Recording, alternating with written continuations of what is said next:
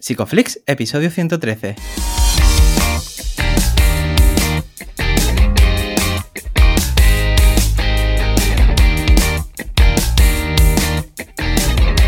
Bienvenidos a Psicoflix, un espacio de psicólogos para psicólogos, un podcast donde entre todos buscamos ser cada vez mejores profesionales de la psicología. Aquí hablamos de todas las estrategias, técnicas y noticias de la psicología contemporánea, pero siempre con la evidencia científica que nos gusta defender. Hoy estábamos grabando el episodio del 10 de junio y estamos emitiendo nuestro episodio número 113, en el que vamos a hablar de la pericia clínica. Pero antes, recordaros que en psicoflix.com podéis registraros y estar al día de todas nuestras novedades. Bienvenidos al podcast, yo soy Ye, muchas gracias por estar aquí con nosotros de nuevo esta semana y bueno, muchas gracias Darío, ¿qué tal? ¿Cómo estás? Hola, Ye, pues muy bien, contento como, como siempre te iba a decir, no, pero es mentira, a veces estoy triste, pero no lo digo en el podcast que queda raro, aunque deberíamos decirlo. Bueno, sí. lo que sí estoy contento, independientemente de mis movidas, es de, del episodio que vamos a grabar hoy, pero también de, de, joder, del curso que tenemos con Alberto Jimeno eh, sobre las estrategias para mejorar los resultados en terapia, que está de oferta hasta el 4 de julio. Eh, es decir, que es un curso muy práctico y, que seguro que a la gente le, le, está encantando porque ya, ya estarán accediendo a él. Y hoy también vamos a hablar sobre mejorar eh, en terapia y con alguien que ya forma parte de la casa. ¿Quién tenemos por aquí? Pues mira, muy bien lo has dicho tú que, es parte de la casa y yo ya creo que lo bueno del podcast es que permite hacer amigos como el de hoy. Y bueno, hoy tenemos por aquí a Javier Prado, él es doctor en psicología, es psicólogo especialista en psicología clínica, es investigador en el grupo IPES en la Universidad de Zaragoza y bueno, además es miembro de la Junta Directiva de AMPIR, que es la Asociación Nacional de Psicólogos Clínicos y Residentes. Bienvenido, Javi. Hola, buenas noches, chicos. Bienvenido. Un placer repetir con vosotros. y, un placer nosotros y con la agenda que tienes, bueno, te dará tiempo hasta poner la lavadora. no lo acompañe. Nada, la verdad que muchas gracias, como siempre, ¿no? Que, sabemos que está muy liado. A vosotros. Eh, bueno, antes, antes de seguir, ¿no? porque bueno, hay mucha gente que seguro que ya te conoce, pero por si acaso hay alguna persona por ahí que no, eh, ¿quién eres? Eh, ¿Podrías presentarte? Sí, eh, pues mira, yo soy, soy natural de, Tarragona, nacido y criado en Cataluña, pero hijo de un gallego y de, y de una aragonesa. Me licencié en psicología en el 2008 en la Universidad de Tarragona. Luego estuve estudiando pues un año y medio y el PIR lo tuve bastante claro desde el principio y de 2010 a 2014 eh, empecé a hacer la residencia en Zaragoza en el Miguel Servet y ya desde el principio quise, tuve muy claro lo de, lo de querer integrar la, la, evidencia, la investigación con la práctica clínica y unir esos dos campos aparentemente tan, tan separados o, o tan incompatibles entre sí y que, que requieren de, de, una integración en el futuro. Y en 2016 pude defender ya mi tesis doctoral y desde 2014 empecé a trabajar ya como, como especialista en, y tuve la fortuna de poder trabajar en Cataluña, en Navarra y desde 2018 de vuelta en, en Aragón, donde de momento considero mi casa y me encuentro muy a gusto. Qué guay. Joder, además que tienes un recorrido tremendo, una formación súper rica en todo el campo de lo que es la psicología clínica, ¿no? Y, y, siempre a mí me gusta también un poco escarbar en esto porque em, siempre cada tema, ¿no? Siempre refleja un poco lo que a uno le, llama y me gustaría saber un poco también, Javi, cómo surge esto de estudiar la pericia clínica, qué es lo que te llama de, este campo. Mm, sí, buena pregunta, ¿no? ¿De dónde me nace... Eh, ¿De dónde me nace la curiosidad? Y lo estaba pensando estos días en relación a cómo se iba a contestar, ¿no? Y de hecho ayer puse ese tweet, ¿no? Sobre que me saqué todos los créditos de libre configuración jugando al fútbol, ¿no? En la, en la, en la universidad. Eh, yo creo que esto tiene mucho que ver con la práctica, o sea, la pericia y la práctica deliberada y, y los temas, ¿no? Que hablamos un poco que íbamos a tratar hoy, eh, tienen mucho que ver con, con el proceso de mejora continua, ¿no? Tiene mucho que ver con el proceso de entrenamiento personal y, evidentemente el entrenamiento personal tiene mucho que ver con, la práctica deportiva, ¿no? Y yo creo que, tiene mucho que ver con que desde pequeño siempre estuve muy vinculado al deporte y siempre tuve como esa cultura del trabajar para mejorar, para esforzarte, para, para desarrollar una mejor versión o para estar en óptimas condiciones.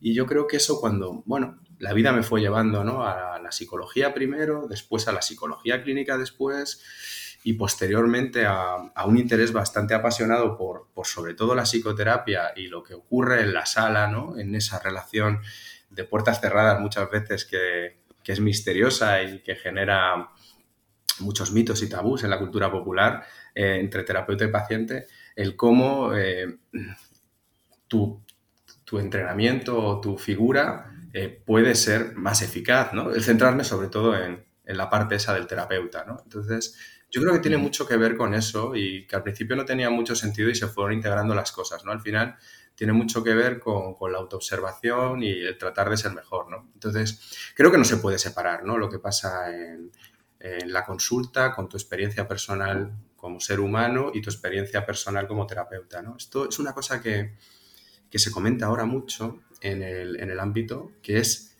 el self del terapeuta y el self personal y cuánto tiene que ver el ser del terapeuta con el ser personal y, y, los riesgos que implica, ¿no? Por ejemplo, que, que, estén muy fusionados, ¿no? Pero evidentemente hay mucho de nosotros en el tipo de terapia y la manera en que trabajamos con nuestros pacientes, ¿no? Yo creo que por ahí me, me fue viniendo la curiosidad y el interés, ¿no? Por, por ser mejor persona, por ser mejor deportista en su momento, por ser mejor terapeuta ahora y cada día.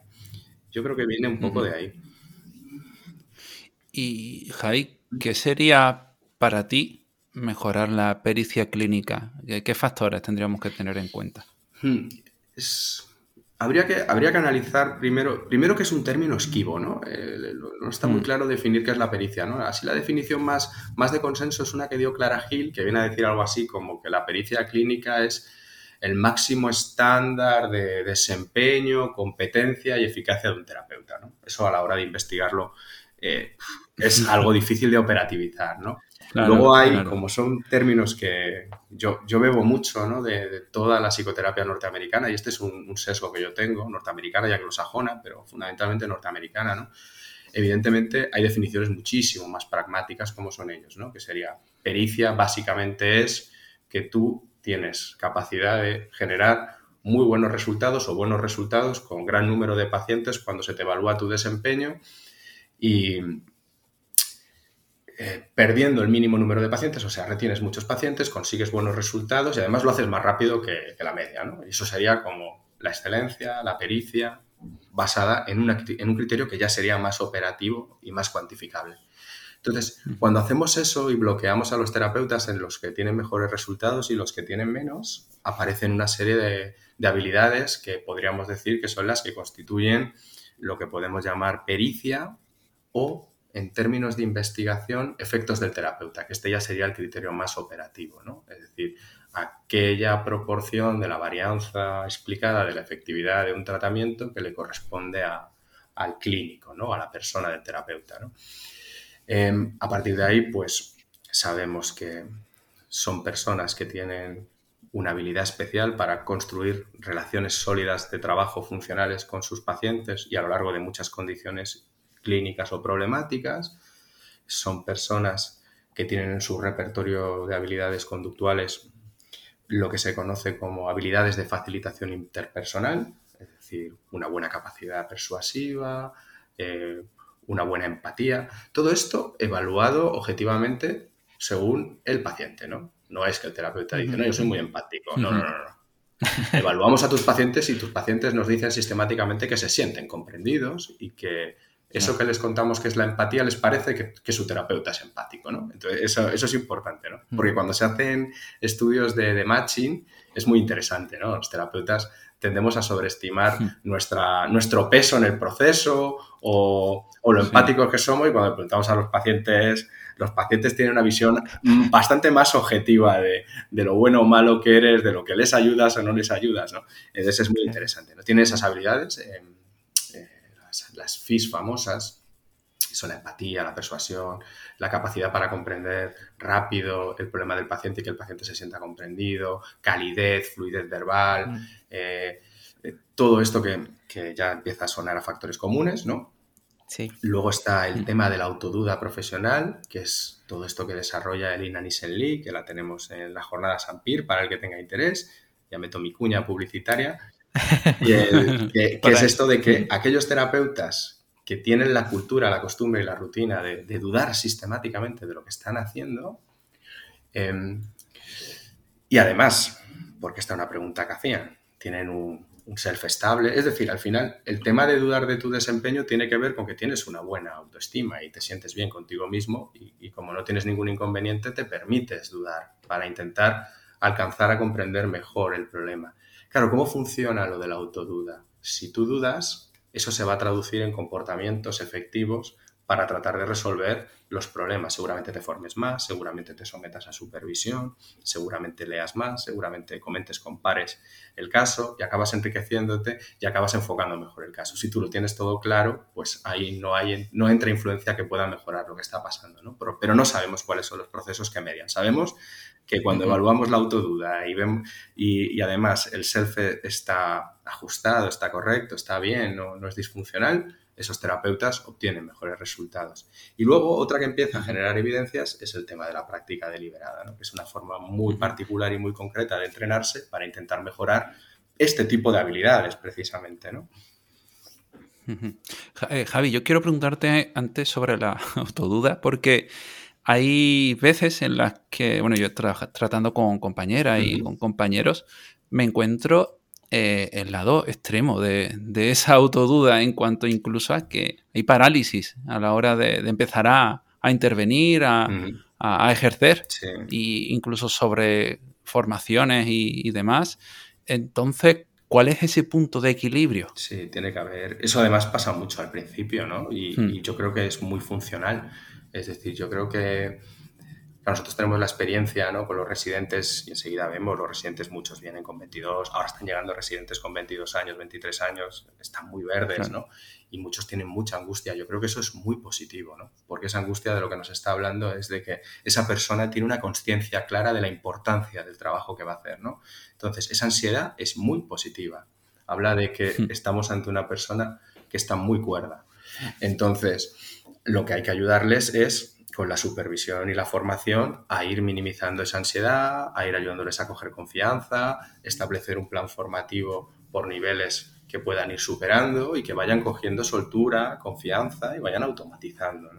Es decir, claro, si eso no se hace o se le lanza a la gente sin supervisión a trabajar, pues evidentemente si tú tienes una mala experiencia, yo estos casos también los he visto, yo recuerdo un caso no voy a decir dónde estaba trabajando, pero recuerdo un caso con una residente que el primer caso que vio, tú imagínate lo que fue eso, el primer caso que ella vio como residente, pues lo vio dos o tres veces, hubo una dejación de funciones por parte de su supervisor, eh, se le dio más responsabilidad y peso a, la residente del que debía asumir como R1 y se suicidó. Entonces, claro, durante toda la residencia, cuando me acuerdo cuando me tocó trabajar a mí con ella, como residente eh, se veía en su práctica ante determinadas cuestiones y nunca siempre y nunca lo tenía muy claro, estaba muy defensiva, se sobreinvolucraba, era excesivamente protectora, ¿no? Es decir, había una serie de efectos derivados de aquella, como si dijéramos, experiencia inicial traumática como terapeuta que determinaban un poco su trabajo, ¿no? Me acuerdo que, que además hicimos muy buena relación y lo pudimos trabajar y en el límite de la supervisión. ¿eh? Siempre hay que tener cuidado con la supervisión que a veces toca ¿no? la psicoterapia, ¿no? centrado en cómo aquel evento impactaba en su manera de trabajar y cómo podíamos ir eh, resolviéndolo, ¿no? Para que no estuviera siempre presente en la sala ese antecedente cuando estaba tratando con pacientes.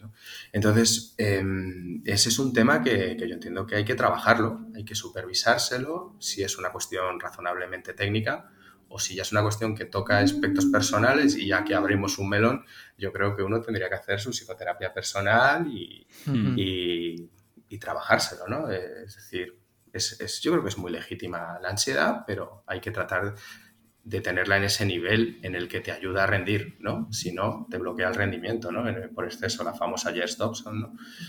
eso hay que trabajárselo. Y yo creo que los elementos para eso es la supervisión y la psicoterapia personal. Ahora, recuperaré eso porque me interesa mucho también, pero quería recoger algo que has dicho antes, ¿no? Y siempre, ¿no? Cuando hablamos de las cualidades del terapeuta, como mencionaba, ¿no? Que si lees a, Beck o a Ellis o a cualquier autor clásico, siempre te hablan como una Macedonia, ¿no? Te dicen, bueno, tienes que ser activo, tienes que ser directivo, usar el humor, no sé qué. Y la gran mayoría de ellos se centran en el producto, pero nadie se centra en el proceso de cómo llegar a serlo. Y esto es algo que a mí me ha frustrado mucho a la hora de, de estudiar, ¿no? En la carrera eh, ¿qué hacemos con esto? Hmm. sí, sí.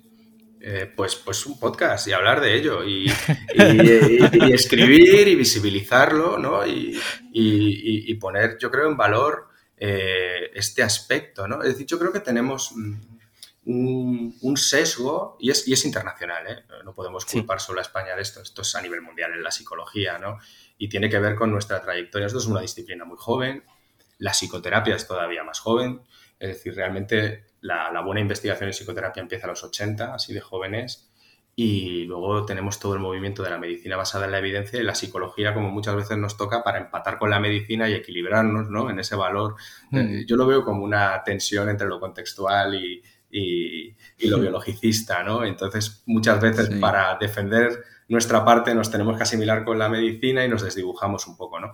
Entonces, ¿qué ocurre? Que hay un énfasis excesivo en lo técnico es decir, realmente eh, se supone que la terapia, la psicología clínica, es aplicar tratamientos basados en la evidencia, estructurados, eh, de 12, 18, 22 sesiones, eh, siguiendo un manual por pasos y, bueno, y el colmo, de, el colmo de la asunción de modelo para diagnósticos específicos basados en el DSM sin ningún tipo de, evidencia, ¿no? O sea, diagnósticos creados por mm. consensos en paneles de expertos que, tienen compromisos y conflictos de interés con la industria farmacéutica. ¿no? Entonces, claro, ese es el mainstream. Entonces, acaba influyéndonos y nos puede y la metáfora nos puede acabar haciendo confundir. De hecho, nosotros ahora estamos trabajando en comunicación, lo de mejorar el, acceso a psicoterapia en la sanidad pública y muchas veces tenemos que usar, nos vemos obligados porque nos interesa usar la metáfora de que damos la psicoterapia a bajas dosis y que a, mejor, a, más, a mayor dosis, ¿no? Es decir,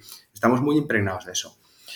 Entonces, yo creo que hay que hablar de esto, hay que visibilizarlo, hay que escribir. Empezamos a hacer esta tarea en 2017 y yo creo que desde entonces, pues bueno, Alberto ha escrito ahora un manual fantástico, va a hacer este curso, es decir, yo creo que entre unos cuantos hemos ido colocando este tema eh, en, su sitio y yo creo que a partir de ahí hay gente que se puede animar y puede formarse y, y continuar con este proceso. ¿no?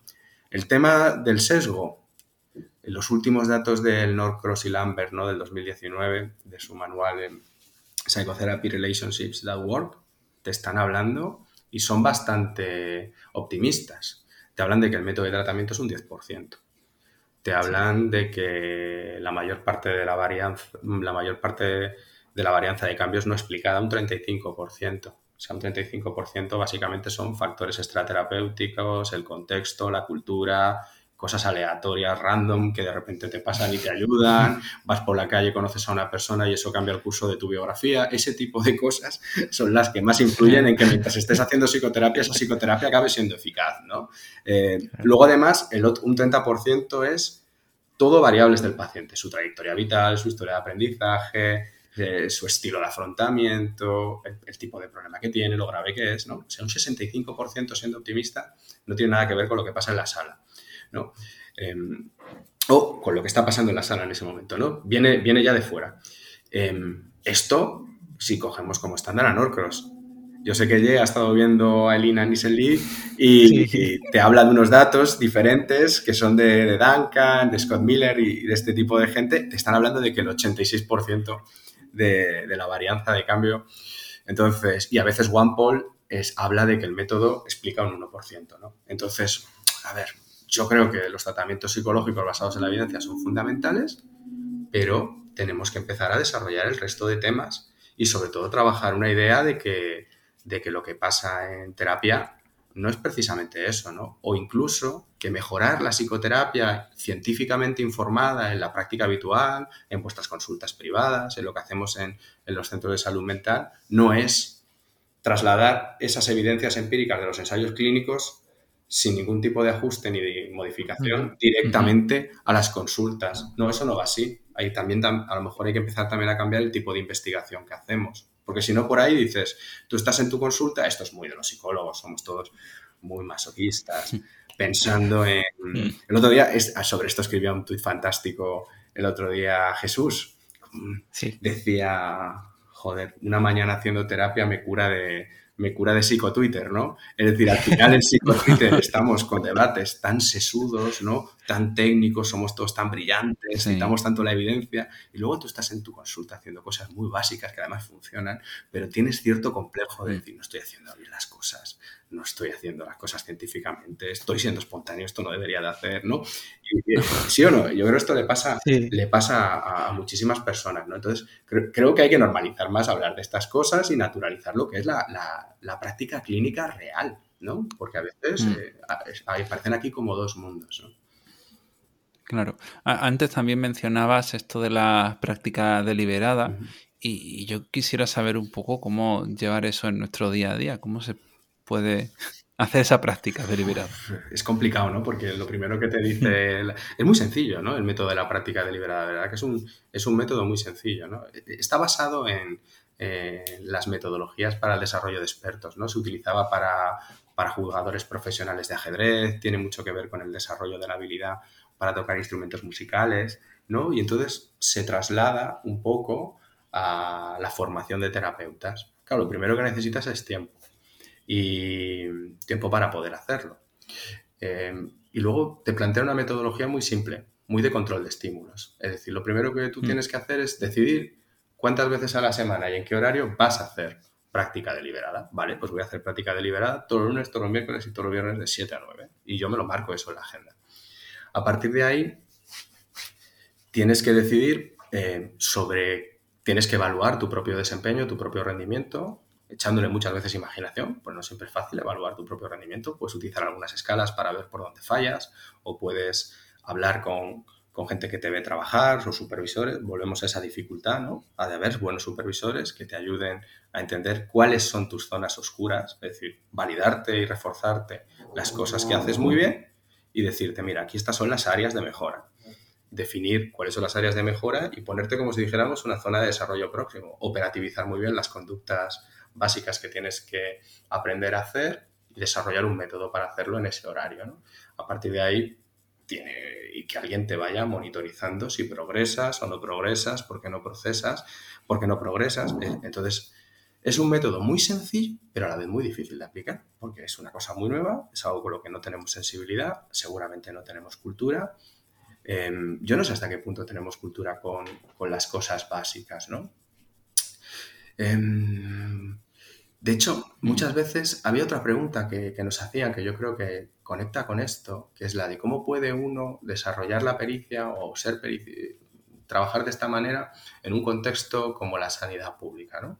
Claro, si tú mm. estás pensando en desarrollar la excelencia en tu consulta y trabajas para una empresa que para nada persigue la excelencia, eh, sino que tiene otros objetivos, los que sean, eh, claro, el contexto determina lo que tú puedes hacer, ¿no? Si a ti te fríes, si tú te fríes el cerebro viendo 9 o 10 pacientes de, de, 8 a 3 de la tarde, ¿cómo vas a, vas a tener ganas de, grabar y de seguir viéndote o de irte a supervisar por la tarde, ¿no? Entonces, realmente, por eso yo le comentaba a Jay que sería bueno que también se viniera algún día alguien de la Fundación AIGLE, porque yo creo que todo esto es entender, cambiar el foco, ¿no? Tenemos un foco sobre la psicoterapia muy individualista.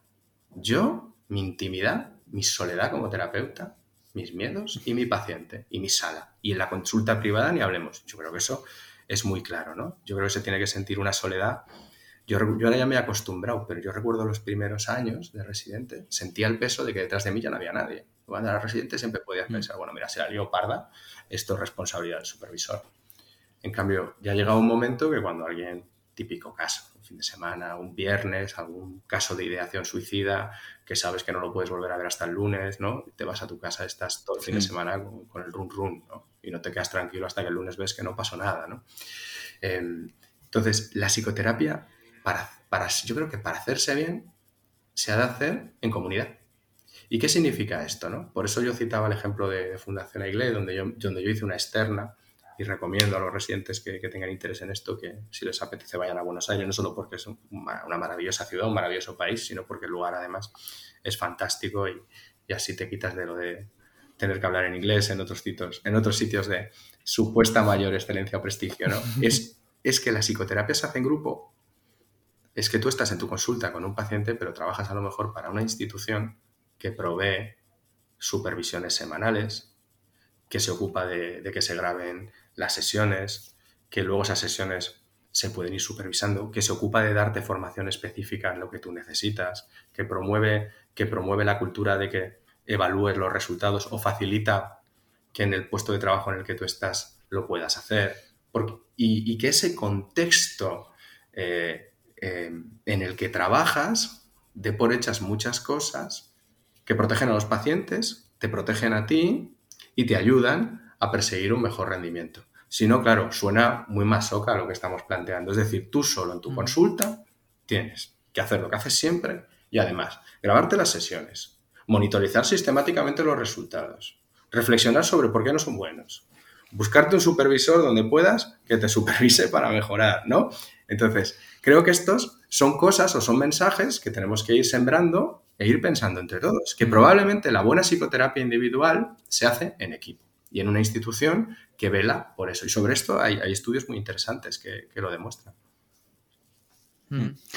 Al final son esas tareas importantes y urgentes que te quitan tiempo de las que son importantes de verdad, ¿no? Y que es muy difícil ir priorizándolo y sobre todo si no hay conocimiento sobre, sobre cómo hacerlo. Y que no son cosas que te enseñen también en, la carrera, porque claro.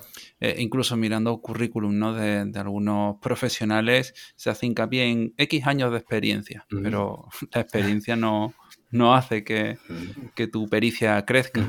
Parte de la experiencia va, parte de la, parte, o sea, parte del tema de la pericia surge de ahí, ¿no? De, de, de discutir ese tópico, ¿no? Eh, lo que sabemos es, y eh, es que esta es una pregunta muy incómoda, ¿no? Porque a ver cómo la abordamos. Es decir, el hecho aquí es que los terapeutas debemos de ser conscientes que como población nos ajustamos a Gauss.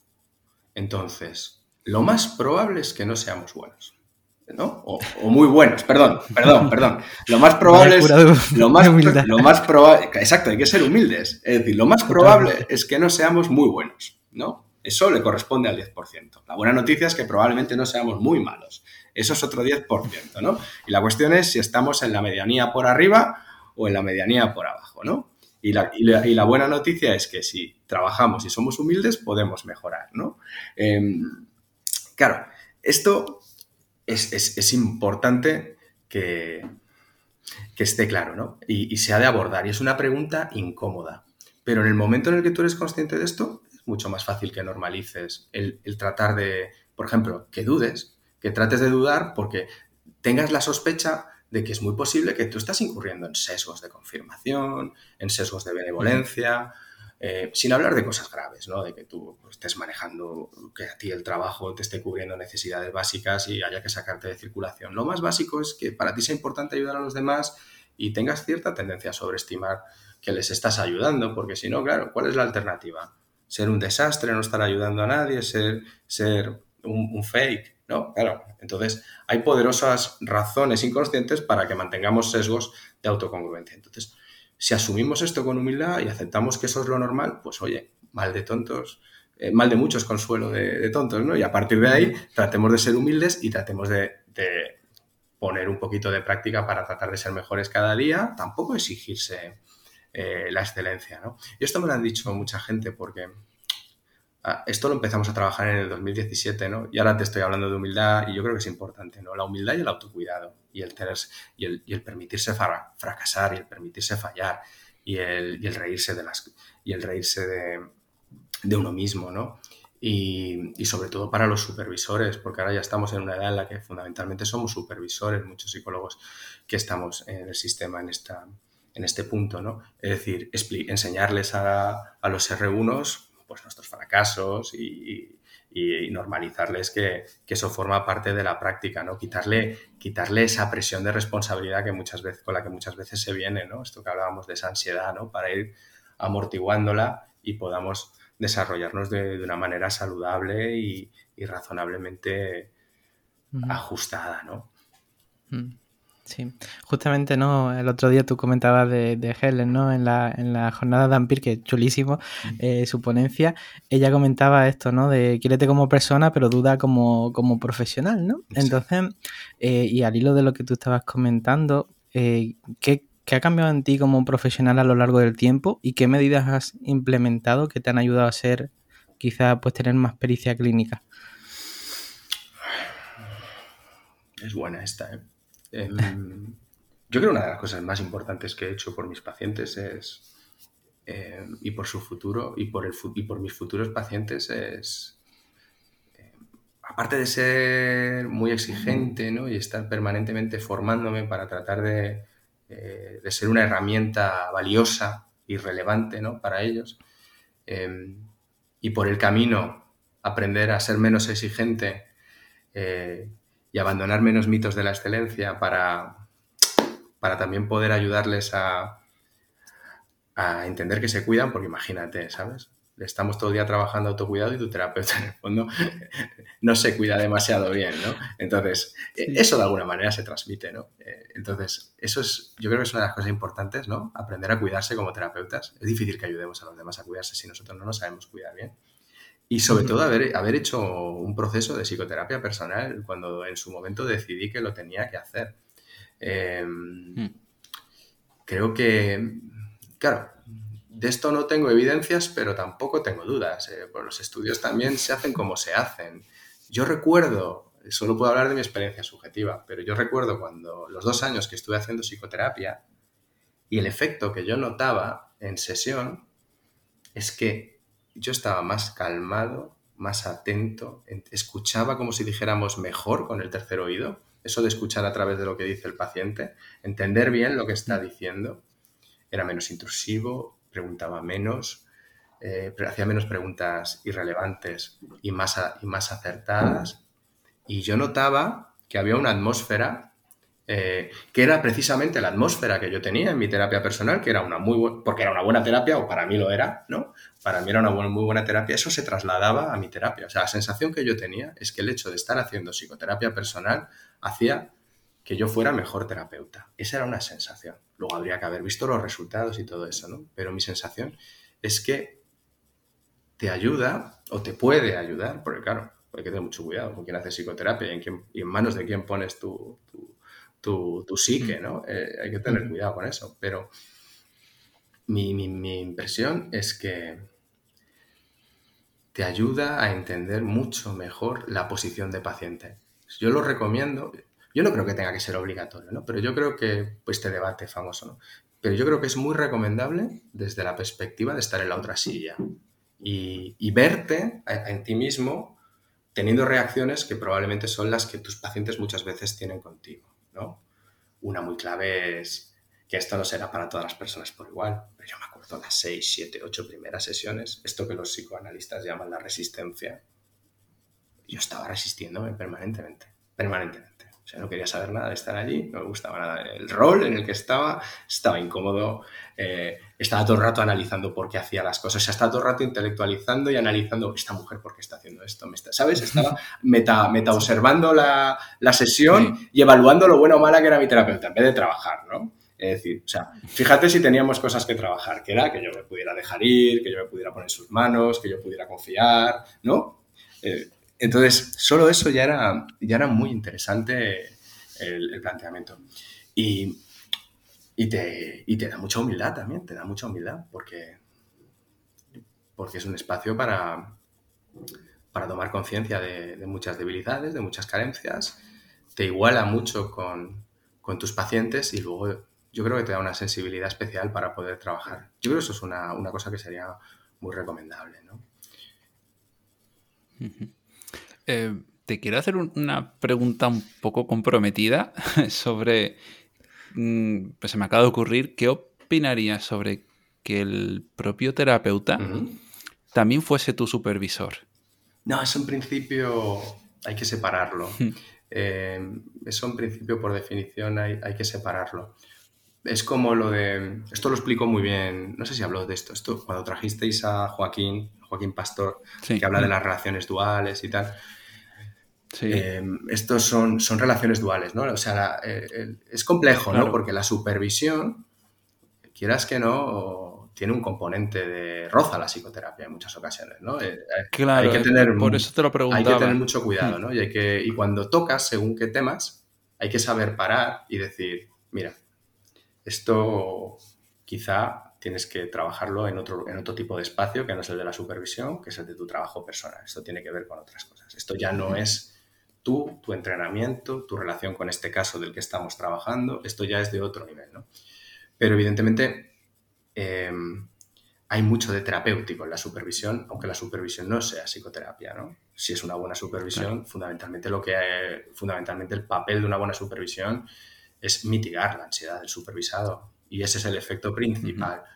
Em, luego, además, está el tema de pues, instruir en teoría, en modelos, trabajar habilidades desde una perspectiva de práctica deliberada, trabajar en una perspectiva de mejora del rendimiento pues, con monitorización sistemática y diseñando targets conductuales cada vez más accesibles e ir escalando, ¿no? Pero sobre todo es un espacio de, yo creo que es un, espacio de contención empática y, de regulación emocional, o eso debe, o eso debe de ser, sobre todo en las primeras fases, ¿no? Cuando uno está empezando. Sí.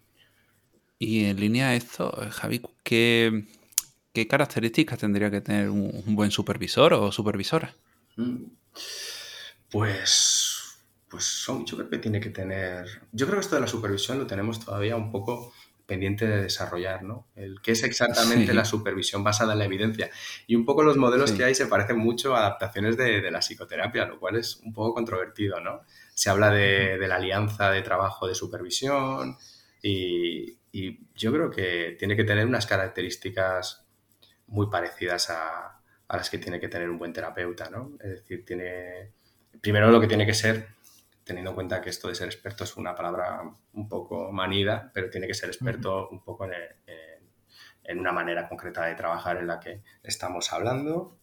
Quizá, tiene que ser, quizá tenemos que trabajar un modelo de supervisión transversal, ¿no?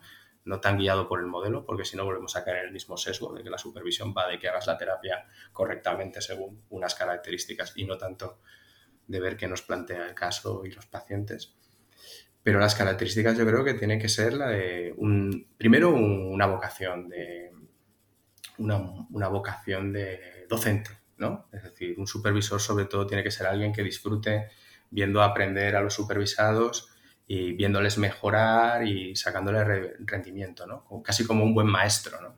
Es decir, hay un, tiene que ser, tiene que tener ese, ese punto de, de maestro que disfruta con los pupilos viéndolos mejorar, ¿no? De una manera sana y funcional. Luego tiene que ser una persona que tenga claro que, eso va de contener mucho, de validar, de reforzar, de regular y de devolver los mensajes negativos de una manera muy cuidadosa y muy cariñosa, ¿no? Que es muy parecido a lo que hacemos en terapia. Lo que pasa es que aquí lo que estamos es devolviendo mensajes técnicos o de procedimientos o de esto igual lo puedes hacer de esta manera, ¿no? Pero todo esto lo has hecho fenomenal, ¿no? Siempre hay que empezar por ahí. Y, y luego yo creo que eso, ¿no? Que, tiene que estar centrada en, objetivos concretos, eh, conductas que se puedan operativizar, que haya un plan para alcanzarlas, ¿no? Que no sea demasiado especulativa, Em, clásica, esta, esta supervisión psicoanalítica de, ¿no? extraña, ¿no?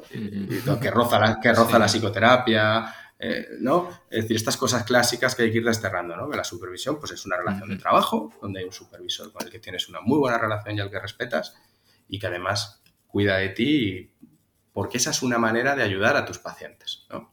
Es decir, esa es un poco la mentalidad, que el supervisor está interviniendo en la mejora de los pacientes a través del terapeuta que supervisa, ¿no? Y que están compartiendo la responsabilidad en ese caso, ¿no? Y que eso tiene que estar explícito y tiene que formar parte de la relación. Claro, eso es bueno para el paciente, es bueno para el terapeuta, entronca con el autocuidado, en el sentido de que quitamos soledad a todos estos procesos, pero volvemos a lo de siempre, ¿no? Una de las primeras cosas que te planteas cuando piensas en supervisarte, eh, a ver, ¿quién me supervisa? O, ¿por qué me, o con quién me superviso, ¿no?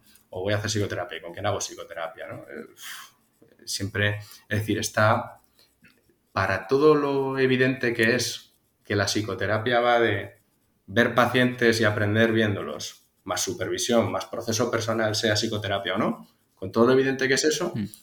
sigue siendo como tabú dentro de la profesión, ¿no? Es decir, no, no, no nos mm. cuesta manejarlo, no es accesible del todo, hay obstáculos, ¿no? Mm. Sí. Estoy, disfrutando mucho de esta conversación porque, mm, no sé, va como al corazón de, la terapia, ¿no? Y, hablabas antes del tema del autocuidado, ¿no? Muchas veces, perdón, em, puede pasar, ¿no? Tanto en la pública como en la privada, ¿no? Uno puede empezar a coger muchos casos, empezar a cargar la agenda y empiezas a notar que quizás pues está bastante quemado, ¿no? ¿Cómo, cómo te regulas tú con, esto y qué se podría hacer desde, desde, bueno, desde la óptica de la práctica de la práctica deliberada, perdón?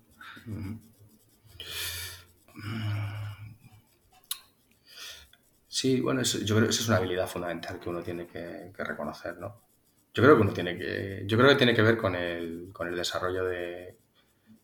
Yo creo que esta profesión, eh, si no aprendes haciendo. Yo creo que sí, haciendo psicoterapia con el dolor humano, eh, no aprendes, no te enseña. Es decir, ¿por qué nos gusta nuestro trabajo, no? Eh, nuestro trabajo nos da muchas cosas, nos da muchas cosas. Sea, yo creo que nuestro trabajo nos convierte en privilegiados de unas ventanas de la vida, de la intimidad de las personas a las que nadie tiene acceso. Y eso es un privilegio, pero a veces es una responsabilidad. Em, yo creo que nos, educa en que, eh, nos, en que las cosas son muy complicadas a veces y, nos, obliga a ser humildes, ¿no? Entonces, por eso uno se sorprende muchas veces cuando escucha a estos superterapeutas que, que dicen las cosas que dicen, ¿no? Es decir, y, hostia, seguro que este, está centrado en lo que habla, es decir, las cosas son, las cosas son difíciles. Eh, lo que vemos en consulta muchas veces es verdadera miseria y, muchas veces simplemente estando haces mucho, ¿no? Em, yo creo que eso nos va, nos va, nos va nutriendo, ¿no?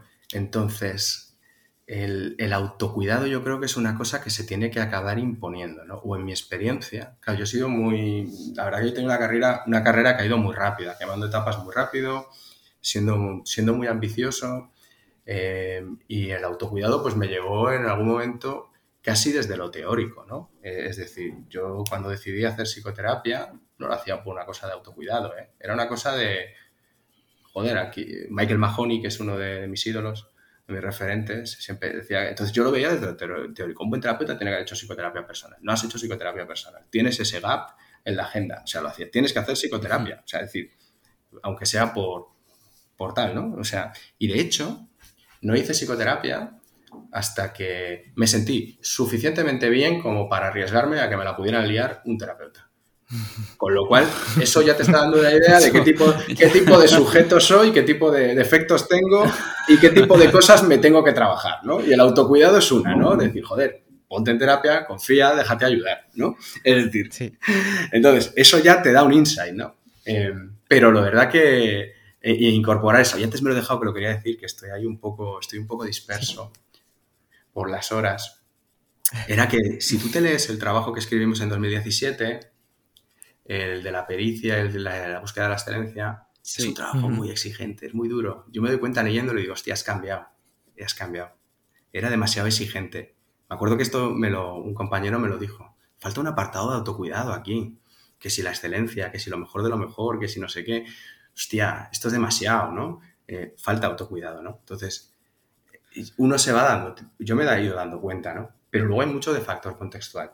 Eh, esto lo estaba pensando esta mañana, que no sabía si os lo iba a contar, pero creo que os lo voy a contar.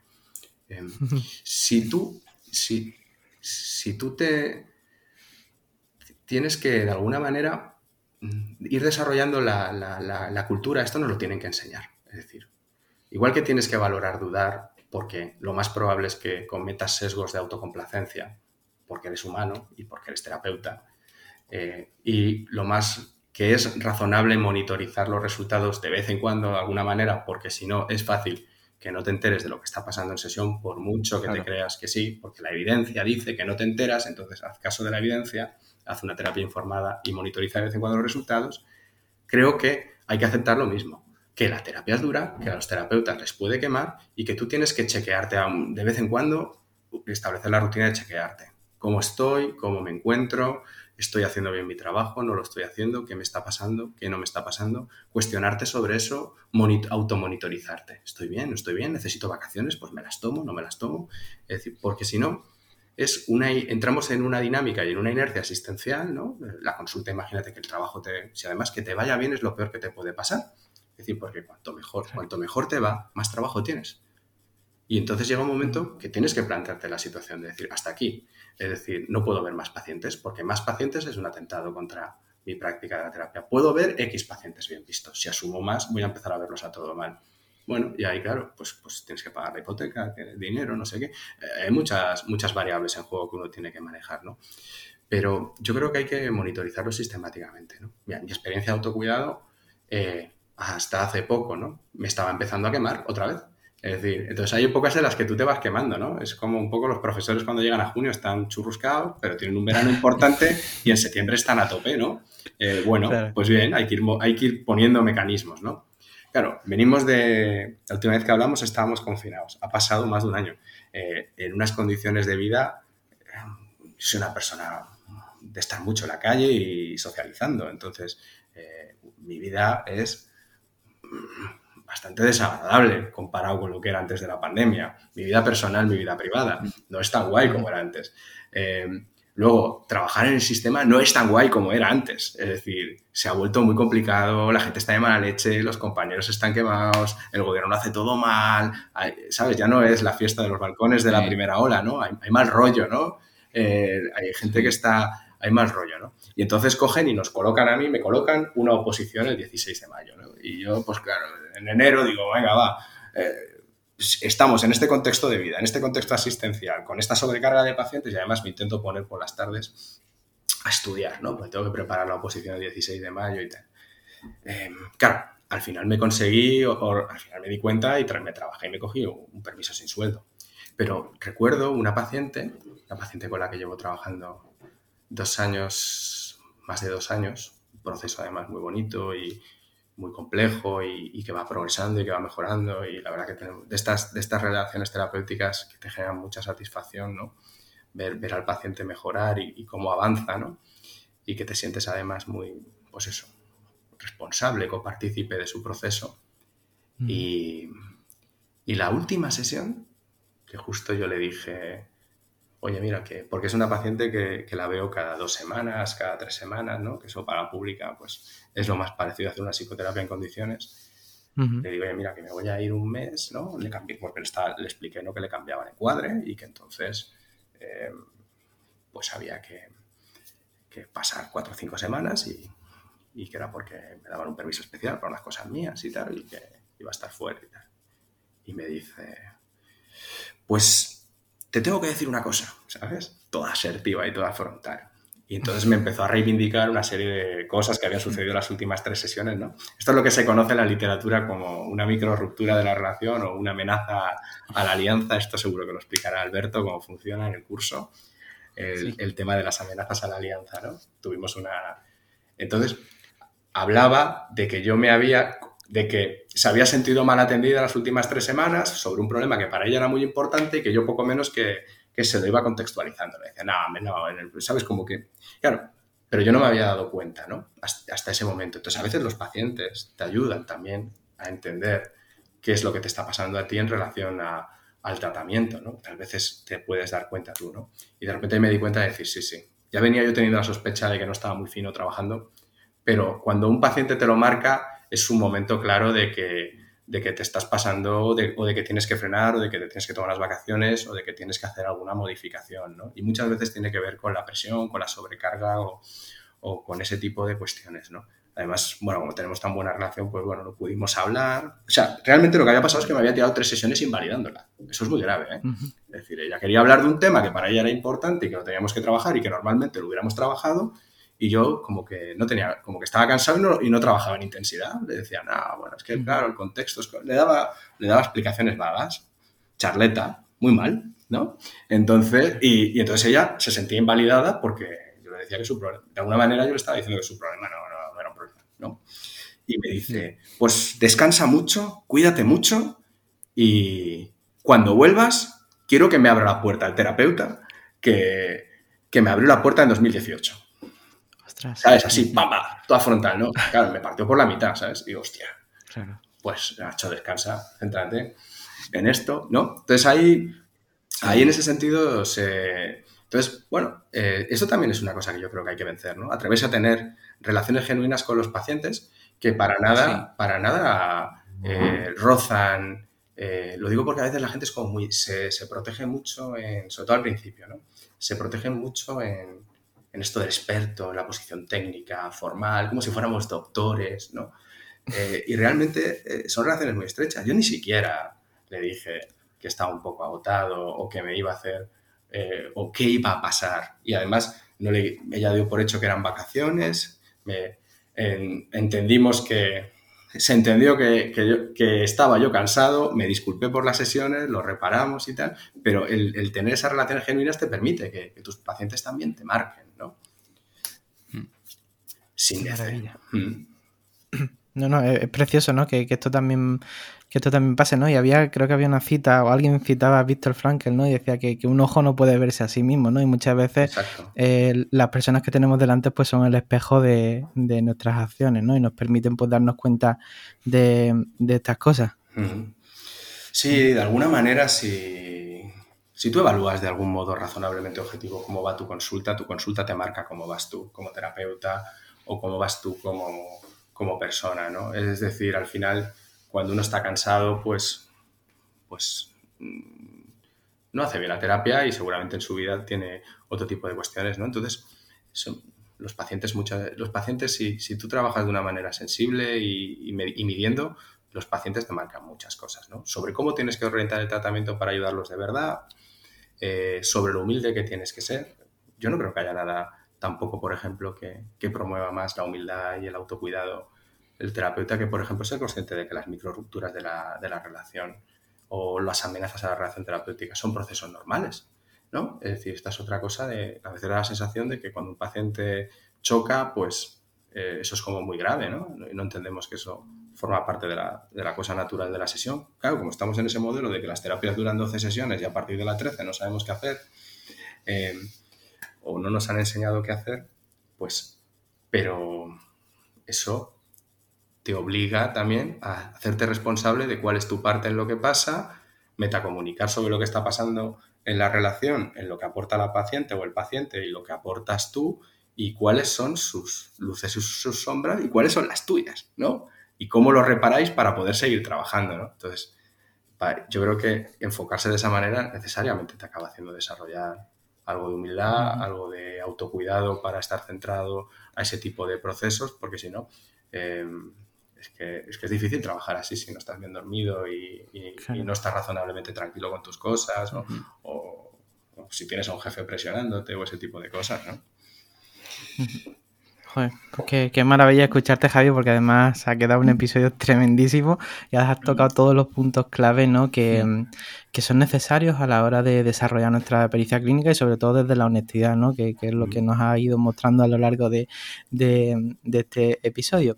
Y ya estamos terminando, no me gustaría terminar, pero sí que me gustaría que si alguien quisiera localizarte para seguir preguntándote sobre el tema y informarse un poco más, ¿dónde te podrían encontrar?